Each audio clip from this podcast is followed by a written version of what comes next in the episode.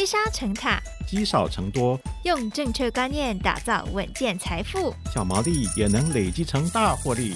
欢迎收听《毛利小姐变有钱》。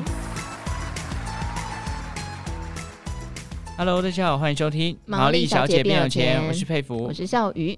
好，毛利房产篇呢，在我们开播第一集谈的就是平均地权条例哦。嗯，那么在七月份正式上路啦。大家如果说对这个法案不太熟悉的话，我们可以去回顾一下今年适合买房一集完整解读平均地权条例这集来复习一下。嗯，没错。但既然法案正式上路了，是不是代表说，哎？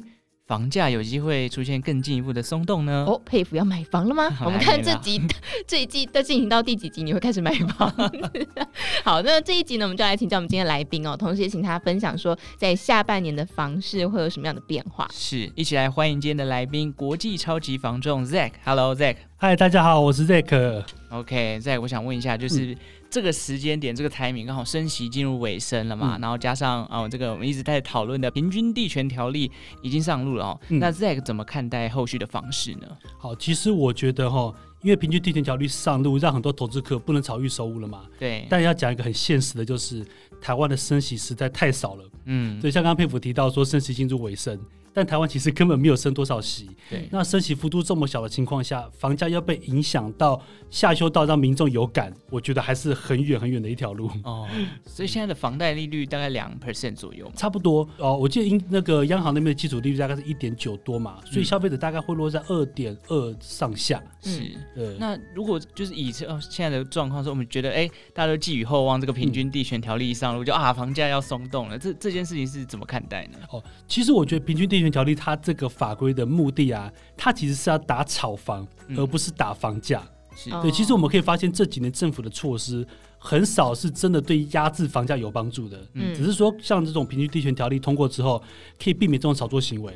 因为在原本的情况下，就是我投资客只要付一点点钱，可能付个十五趴啊，我就可以取得这个预售物的所有权，接着我就把它转售卖掉，然后一次就获利一个十趴，等于说。我投十五趴进去，我总价再获利个十到十五趴，我投报率将近一百趴，哎，嗯，对，所以政府这次修正案就是要去修这个地方，嗯，但说真的，其实政府做这个动作已经太慢了，嗯，因为平均地权条例其实大家应该记得是最早是在二零二一年，也就是差不多两年前的暑假就在谈了，对，二零二一年是台湾房价最热、涨幅最高的那一年，嗯，结果那一年没有通过，没有去谈，反而是在房市已经冷下来的时候才去讲这个。那我觉得其实房市已经降温很多了，这个东西只是在最后我们讲剪尾刀啦，哦、对，就是补个尾刀，让它再稍微降温一点点。但其实对抑制房价来讲，其实我觉得效果不大。嗯，因为今年一月份通过之前呢，其实台湾房市在去年的四月份就开始慢慢降温了。是对，所以已经在降温的情况下，投资客已经慢慢出场了，已经都在脱手了。那现在才去补这个东西，我认为效果真的是有限啦，还不如二零二一年那时候暑假早点提出的话，说不定对那一年的房价抑制会比较大的效果。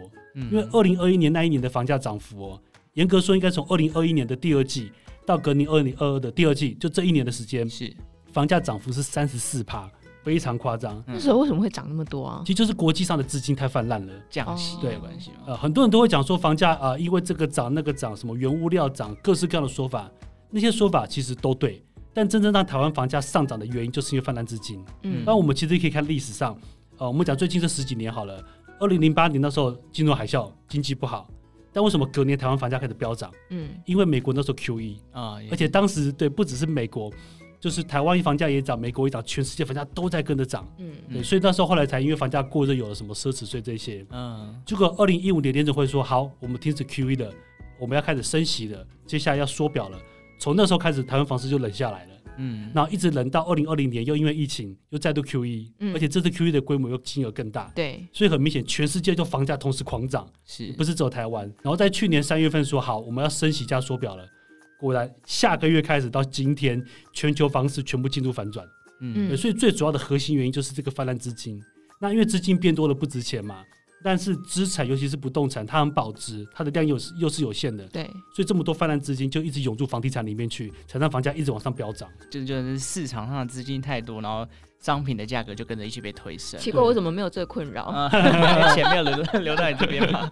但我觉得有还有一个点啊，就是刚好大选要来了，对，选前的观望来讲，年底的房市是怎么样看待的？房价会就是有有任何的变化吗？会有任何的政策去影响到这个房价吗？其实我觉得哈，以目前来看，执政党一定会在选前放出很多一些房地产相关的利多，也不也不能说是利多，就是一些措施去吸引选票啊。嗯、比方说，今年初火速通过的平均地权条例，对，虽然我是没有政治立场啊，但是我一看，这就是为了救选票，这是打炒房，不是打房价。对。然后现在央行又通过第二户限贷，其实我觉得比起就是平均地权条例的修正案，最近大家更应该注意的就是七月份上路的这个。第二户现代的部分，就是六都跟新竹的呃县市。那因为第二户现代会导致有些他可能要买第二户的人，或是换屋族，本来可贷款可以贷个将近八成，现在只有七成了，是差这十趴，一间房可能差个一两百万，对很多上班族来讲是很大的一笔钱。没错，我本来今年要换屋了，哇，我突然准备个两百万，好吧，那就再辛苦存两年吧。嗯，对，就会变成这样的情况。所以我觉得这个东西反而对买方的需求会有压抑。是，但其实对买方需求压抑是正确的。因为应该是要让买方买房变得很困难，造成这个买气降低，需求降低，那么买房人就变少了嘛。嗯。可是建商很多房子要卖，他卖不掉怎么办？他就只好降价去配合这些买方，这个才是真正应该打房的方向。所以我觉得大家应该可以注意，就是接下来这个第二户房贷的呃的限制，是不是可以对于买气压制，连带的造成房价往下扯的效果？嗯。所以听起来要再等一段时间啊，没有那么快，对不对？对，因为房地产这个东西，它其实有个先天的优势，就是它。呃，我们常讲房地产三大的特征，就是保值、增值、现金流，它的保值性真的很强，是对，所以房价真的是一涨难跌。但好消息是，就是去年开始升息之后，虽然央行升的真的一点点，但是只升这么一点点，也对台湾房市造成巨大的冲击了。嗯，看我们的交易量，前年的交易量非常非常高，但是从去年第二、第三季开始就一路萎缩，尤其是今年，嗯，今年第一季是淡季，对，然后去年的第一季还是旺季的时候，这两个同期相比哦。我们的交易量少了四分之一，少了二十四点二趴，是对，所以这个交交易量萎缩的非常的大。嗯，那我们都知道，就是如果市场上没有量，就不会有价。嗯，所以当你买气变少的，交易量、成交量降低了，代表什么事？就代表你现在屋主挂售这个价格是买方不愿意接受的。对，对我看到实价登录一一坪假假设是呃九十万好了，那你成交九十万，你成交九十万，那我现在拿九十万出来卖。很合理嘛，行情是这样。嗯，可是我挂售了三个月、四个月，没人买，没人看。那请问这个九十万还是真的吗？假搭、啊。对，嗯、这就是目前的现状。是哦，所以现在房中介很辛苦了。嗯，我刚来的路上就在你们对面那个麦当劳啊，嗯，我就看到有应该是中信还是哪家的房中，一个年轻人就拿个看板在发发传单介绍物件。是，他说他是成交王，成交王。对，我很难相信成交王在路边发传单。你有在旁边为他举一把泪吗？对，但是就很现实，就是大家应该有注意到，就尤其是消费者这几年如果都有在看房，就会发现哦。前两年房市热的时候，你很少看到房仲出来发传单或者是做广告。对啊，很少。真的。对，像我家也是，我们家又有信箱嘛，以前都没有房仲的广告。嗯。从去年房市开始反转之后，四五月开始，我们家每个礼拜都可以收到房仲的 DM 啊、广告啊。最近还有卫生纸，但是以前房市好的时候完全没有。没错。对，就表示说市场变差了、变淡了，买方不买了，那怎么办？房仲就要更积极一点，对，行销要做的更确实，对不对？对啊。好，那这个我想问一下，如果听众朋友他真的想要去了解说，呃，这个掌握它房市的转折点，像刚刚讲到七月有这个第二户增贷的问题，嗯、然后还有这个平均地权条例，我们一般这个买房族可以从哪些指标去窥探说，哎，可能开始有一些转折出现喽，哪些指标是我们可以去参考的呢？好，我觉得这个东西最重要就是不要一直去看价格，嗯，所有消费者都在讲说啊，很贵很贵，房价一直涨一直涨。呃，我先讲这件事情哦。很多消费者会一直说房价还在涨，还在变贵。你追根究底去问他，你就会发现他看的都是开价。嗯，然后说哇，那个预售案又创天价了，我们这边一瓶四五十万，那个预售案开七八十万，房价不是变贵了吗？对。或者是说啊，中介报给的物件都好贵哦，比开价很高，还是我在五九一查到的都很贵。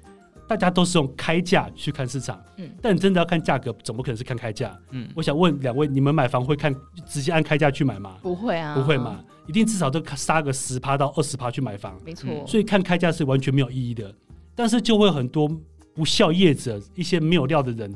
他就一直跟你讲说，开价才是真的，你不要看实价登录，实价登录是假的啦，政府会盖牌啦，反正会讲很多理由，告诉你说实价登录是假的。嗯，但我觉得其实，在看价格之前，我们前一步应该要看的是交易量。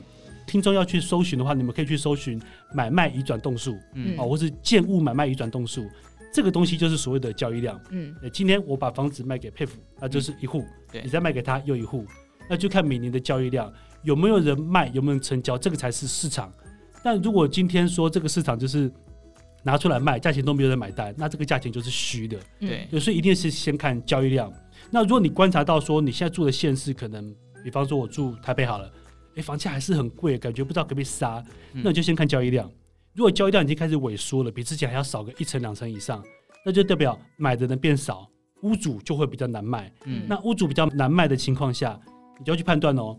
如果这个屋主不缺钱，但就另当别论。对，但这个屋主如果他真的是比较有出售的诚意啊，他真的想要卖房子的意愿，那这种比较想卖的屋主，你就比较好去杀价。嗯，因为这个时候呢，他急着想卖，可是没有买方，那怎么办？那这降价，对，只能降价。嗯、那有人愿意出来谈，那他更高兴。嗯，但屋主通常不会一开始就降给你，有出价再说。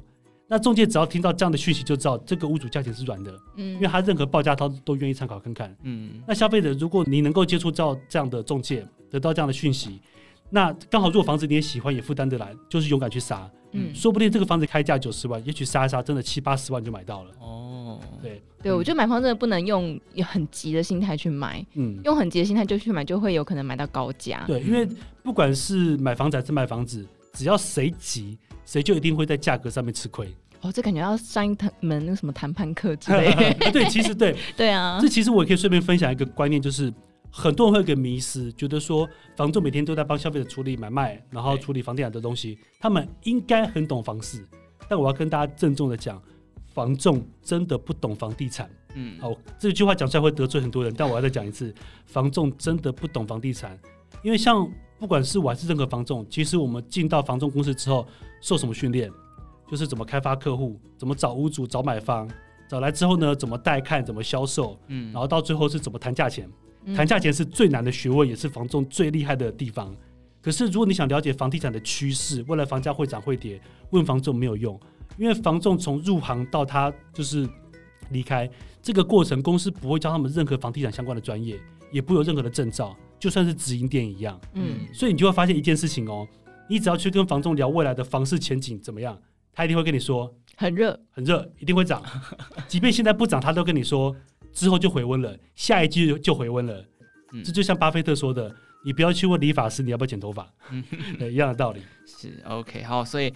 从这个买卖移转动数来去看你在的县市的成交量有没有萎缩？那如果出现萎缩的状况呢？或许你有这个急需买房的需求，可以去谈谈看，进行一个杀价，或许可以拿到一个不错的价格。就是买卖的过程当中不要急就对了，我们可以慢慢的等待，搞不好就有一个你可以接受的甜甜价出现。对，而且刚刚讲的是比较偏中古屋嘛，对，还有一个是关于很多民众他想要买预售屋的话，可以看另外一个指标，就是看建商的土地交易额，嗯，因为。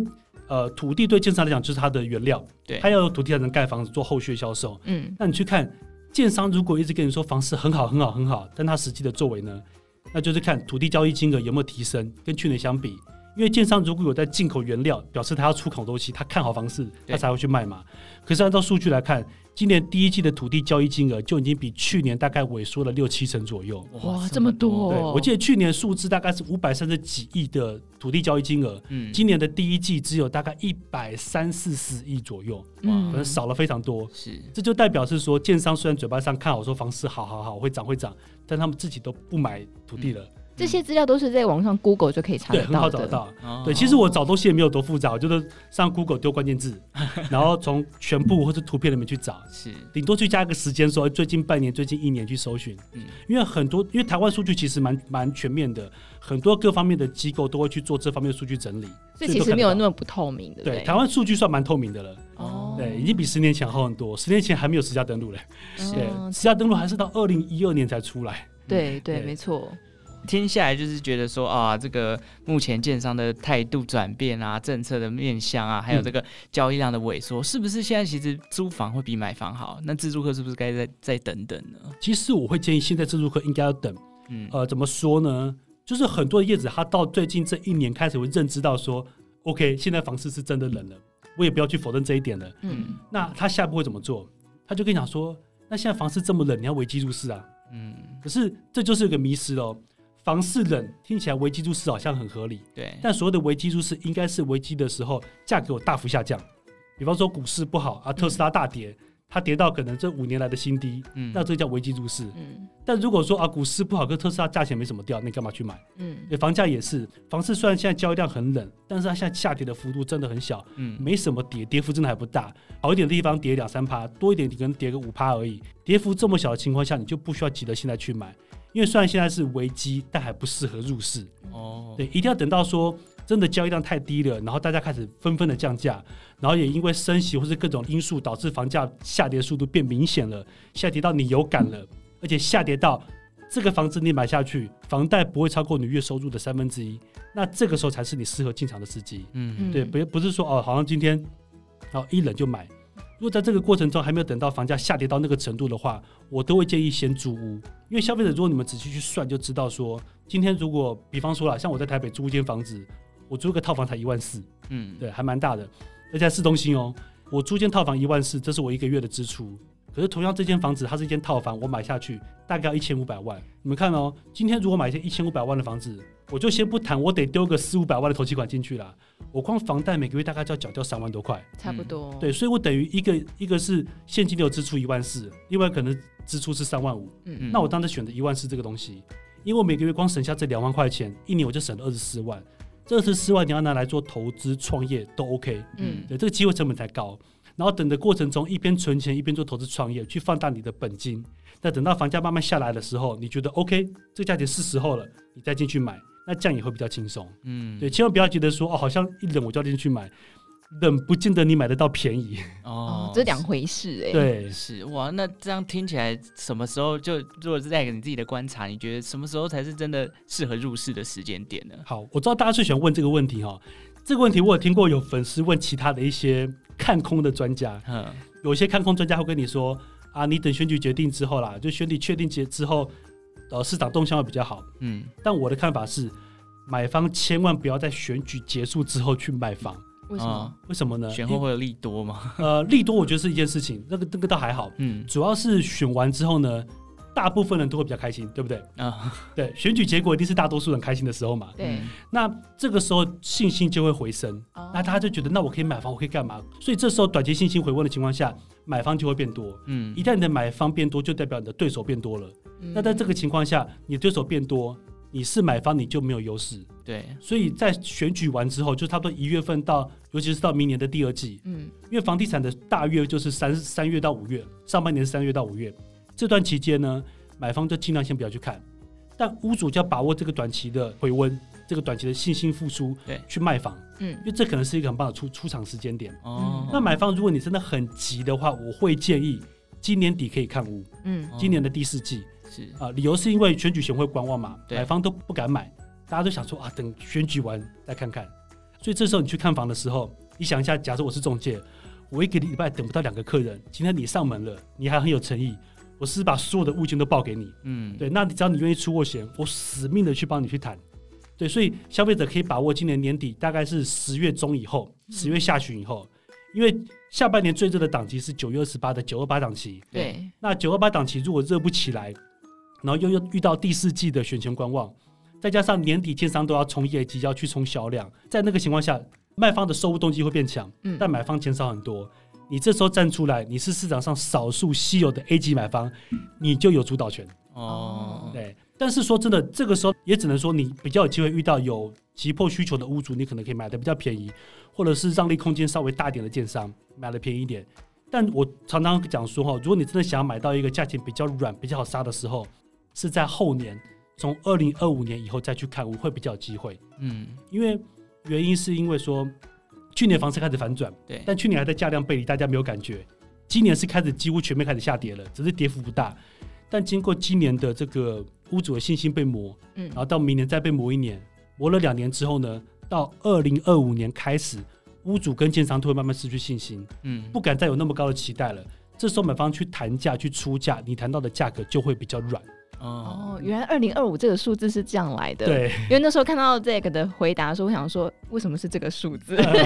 是有算命吗？对，因为屋屋主他不会说啊，今天房市变差，我就马上降，不会，一定会想凹看看，嗯，凹一凹会不会啊？选举就突然热起来啦，会不会莫名其妙就涨起来啦？是，会不会哪一个看多了网红再讲几句话，房市又热啦？对，都都会有一些不切实际的幻想。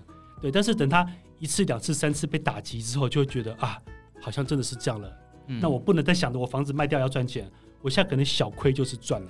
所以房地产市场某个程度上跟股票市场是蛮像的。对，因为我一直在刚刚在在讲的时候，就是说，哎，要看这个是在选前的时候进场会比较好，就有点像是买跌不买涨。对，因为我们都要选后就是，哎，这个行情庆祝的行情来了，这个价格可能就推升。那反而你可能要买的时候，哎，这个价格已经在上面了。对，尤其是要特别避免，就是呃，我常常讲，就是原准会是全世界的银行，它是全世界的央行。嗯、那联储会已经有讲了。今年绝对不会降息，他讲过了。嗯，对，顶多就是升息升少一点。对，哦，所以今年还是有一个升息循环。但是联准会已经有讲了，他说可能会在明年底，也就是二零二四年的年底进行降息。嗯，到时候联准会不管是降息一个一码还是两码，他这个宣示性的举动去调控经济，会让全球的的信心都回温，经济会稍微变好，因为大家会觉得。耶，yeah, 升息循环终于停止了，嗯、我可以进场投资或干嘛了？对，所以我认为等到明年到时候你看到联储会宣布降息的时候，不管它降降几码，一码两码都好，这个信心回温会让短期的市场也被点燃。嗯，所以买方也要避免在降息的那一那一两个月去买房。嗯，但屋主就要把握那个时候赶快把它卖掉，否则屋主在错过联储会降息宣布的那个一两个月去卖房的话，之后你的房子只会更难卖。哦，买卖房子要懂总经哎，是，对，当然了。可是如果降息，不是市场上的资金会变多吗？那这不会推升台湾的房地产上升吗？其实不会，因为你想一下哦，呃，比方说像今年，今年联储会大概升息的两两次了吧？嗯，对，然后升了好几码，比方说升个我忘记十几几码，可能升个五码好了。嗯，那就算明年降个两码，那那个资金水位跟状态也不过就是今年初的状态。哦，那大家觉得今年初的房市体质是好的吗？没有，其实也没有。嗯，而且联准会降息是把资金水位从银行逼到市场上来，但大家不要忘记，这只是降息，真正杀伤力的部分是在缩表这件事情。嗯，因为它是把全球的资金都收回去，他们国库里面去把它删除掉了。所以，比方说，我可能有一千公升的资金的水流出来，那现在我可能只剩六百公升、五百公升在市场上跑。那这五百公升里面可能有三百是在银行里面，对，我靠降息挤出一些到市场里面。但绝对不是前几年那个一千公升、两千公升在市场上跑的那个状态。大家应该关注的是缩表对于房地产、对经济的伤害。那降息只是稍微去补贴一点点、去调控的手段而已。哦，很多业者他们不懂，就会把降息这件事情跟当年的 QE 混为一谈，嗯，让消费者以为好像房地产又要暴涨了。嗯，但降息跟 QE 是两件事情。是，哦、嗯，这是一个迷思。对，那我想问一下，就是我们其实讲那么多，我们也访问过很多专家在谈，啊、嗯，他们买房族自住客这件事情。嗯、其实我一直有一个想法，就是，哎，自住客他要买房，这个房价就是他有钱他就买了，他真的价格对于他们到底影响大不大？嗯、好，我讲一下，其实这个答案一半对一半错，就是价格影响大不大呢？很很现实，就看我们口袋嘛。对，比方说今天台北一坪。有两百万、三百万的房子，还是有人买啊？嗯，为什么？他超有钱，对，所以对他来讲，钱就不是问题。对，所以买房子有时候不见得是就是一定是金额的部分，有时候也是看每个人的情况。但现在虽然现在房价很贵啦，呃，说很现实的哦，嗯，从过去四十年到现在，没有人买房子的当下会嫌房价便宜。有人说哇，现在好便宜，我要多买一点。对，我从来没有听过人家说、啊、哇，这个房子好便宜、哦。我爸那时候买北投房子一平，呃，就是总价才一百万三十平，哎，我就说你怎么不多买几间？他说很贵，哎，当年觉得很贵，对，所以高房价是绝对是一个主观上永远不会退流行的话题，嗯，没错。对，但是客观来讲，现在台湾的房价是真的很贵了。那变的是说贵就已经贵了，我们没办法控制。好是，但是我们知道说现在的房价的趋势是在往下跌的。这是一个大前提，因为如果你知道房价趋势往下跌，你就不需要去追高。嗯，对，因为比方说今年房价一平是一百万，对，房市交易量干嘛，各方面都在冷却了，你可以预期明年是九十万了，那你为什么今年要花一百二去买它？嗯，市场不一样了，我觉得这个才是自住要去看房价的第一点。嗯，那当然，其实真正最关最重要的观念是，房价涨跌其实对自住客的影响真的不算大。嗯啊，前提是你只要口袋你买得起，负担得起，那房价涨跌不大。是因为你想哦。今天如果你家房价变贵了，假设涨了二十趴好了，那是不是代表别人家的房子也涨二十趴？对啊，对，那这时候你要换屋吗？你卖掉你这间房子，你赚的二十趴的利润也要投进下一间房子哦。请问你有变有钱吗？没有，没有。以前那些房市就是好的时候、热的时候，很多屋主都讲说啊，我家房子莫名其妙变贵了，但我也不敢卖，嗯、因为其他房子也变很贵啊。啊我卖了还不是要要找下一间？没错，对，所以房价上涨对自住客来讲没有什么好处。那第二个呢？很多人会对于这个观点会说啊，不对啊，我房价涨了，我拿去银行贷款，估值就变高啦。嗯，对，三千万变三千五百万，我就可以贷款五百万来投资或是买房去开杠杆等等。可是现在央行宣布说，第二户现在这个规新规定里面也有提到说，呃，之后啊，你只要是去贷款的房子，你不能再无限转贷这一招了。嗯，你去转贷的话，你三年内你贷款的金额的幅度就只有你已缴的这个本金。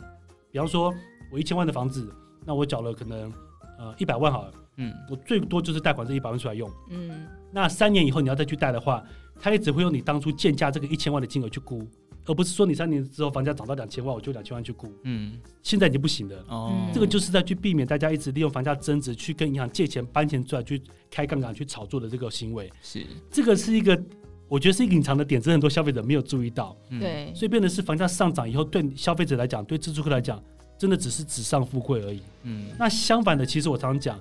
房价下跌对自住客反而比较有利，嗯，对，这个可能很多人没办法去理解这个观念。呃，今天是二零二三年好了，我买一间一房是一千万，三房是三千万，好，这是我今年购买的成本。但如果五年后它跌了二十趴，那一千万的房子变八百万，嗯，三千万的房子变两千四百万，等于我一房是亏两百，对，可是三房那间平了六百，嗯，对，这机会成本一来一往就两百扣六百，差四百万。嗯，所以对于小屋换大屋的人来说，房价下跌是有利的哦。但前提是你的第一间房，你的房贷不能贷太高，希望是要在六成以下。那这样子，在你小屋换大屋的时候，你的这个卖卖完的这个金额，搭配上你这几年存的钱，再去换下一间房子，你才可以赚到这个小屋换大屋四百万的机会成本哦。所以如果是贷八成就没有，就很难，因为你假设你贷八成，你房价跌二十趴，你刚好清偿完没多少钱了。嗯，对，你手上就现金就不够了。那我觉得最后要来问一下，就是其实很多人也喜欢问，就是在这个观察好了，嗯，像是以自住客来讲，预售屋、新成屋跟中古屋，嗯，这个这个问题真的是大家都很喜欢讨论，就是到底哪一个比较好啊？好，我真的被超多人问这种问题，比方说啊，新成屋、预售屋哪个好？嗯，呃，买台北还是新北好？买这里还是那里好？我只能说，如果你是自住客，买哪里都对。有人就是喜欢住山上嘛，那怎么办？对，啊，有像我就喜欢住市中心。对，靠近餐厅，靠近百货公司，靠近捷运。但这所以买什么地方或者住什么房子，其实很主观的。是，那我只能告诉你说，那比方说以刚刚来讲，新城屋、预售屋、中古屋，它的优缺点是什么？你去挑一个适合自己的，嗯，啊，没有说哪一个比较好。比方说，像有些人他喜欢，呃，付款压力轻一点，哦，我就先付一点钱，付个十五趴，然后之后慢慢缴，慢慢缴，缴一点点之后呢，到交屋，诶，贷款直接拨进来补上尾款，我就有一间房了。那你希望这种缴款轻松的人，又是又希望是新房子的，那就买预售屋。没错。但有些人有些人会讲说，哇，预售屋看不到摸不到，而且最近房市变差，又各种限制建商的东西，到时候建商烂尾怎么办？倒闭怎么办？嗯，对。或是就算盖出来不如我喜欢的，漏水干嘛一堆问题怎么办？很简单，那你就去买新城屋。嗯，对，你想要买新的，看得到摸得到的，保险的，那就是新城屋。嗯，对。那有些人会想说，啊，我希望地段好一点，啊，或者说我希望可以买到便宜一点的。对，那基本上你要买到便宜，只有中古屋急售的屋主杀杀价幅度是最大的，嗯、而且通常城市发展一一定是先从核心地段开始发展嘛，嗯、所以通常中古屋的地段一定会比新城屋还要好，嗯、啊，除非除非都都跟的另当别论，正常情况下，新的房子一定是越盖越外面，对，那老地方像台北市中心，比如说东区，哪有什么新城屋，嗯，对，所以。如果你想买好地段的话，那想要自己装潢去弄，那我觉得中古屋会是一个比较适合的选择。一切都是看你自己的需求跟喜好去做决定，没有哪一个是绝对的。啊、哦，是 OK 哇！今天从这个下半年的房市的观察，还给了一个非常神秘的数字，二零二五年哦。对，还有这个呃成交量萎缩跟买卖移转动数，大家都是可以去观察。当然，我觉得其实讲那么多，就是房市的一些眉眉嘎嘎从。自己的观察，然后要找到自己喜欢的房子，到最后，哎，到底新成屋、预售屋、中古哪一个比较适合自己，都是很多的功课要去做。那当然，今天再帮我们稍微梳理了一下，接下来下半年我们可以观察的一些事项跟一些法案，甚至选后的行情，到二零二五年的观察，这些东西都是呃我们听众可以去学习，那也去试着找到最适合自己的入场的时机啦。嗯、那今天非常谢谢 Zack 的分享，谢谢，谢谢。好，感谢大家收听毛利小姐变有钱哦。如果任何投资理财的问题呢，欢迎来 Apple Podcast 留言告我们，当然也可以加入我们的 Discord 群组，跟我们一起讨论哦。那我们就下次再见，拜拜。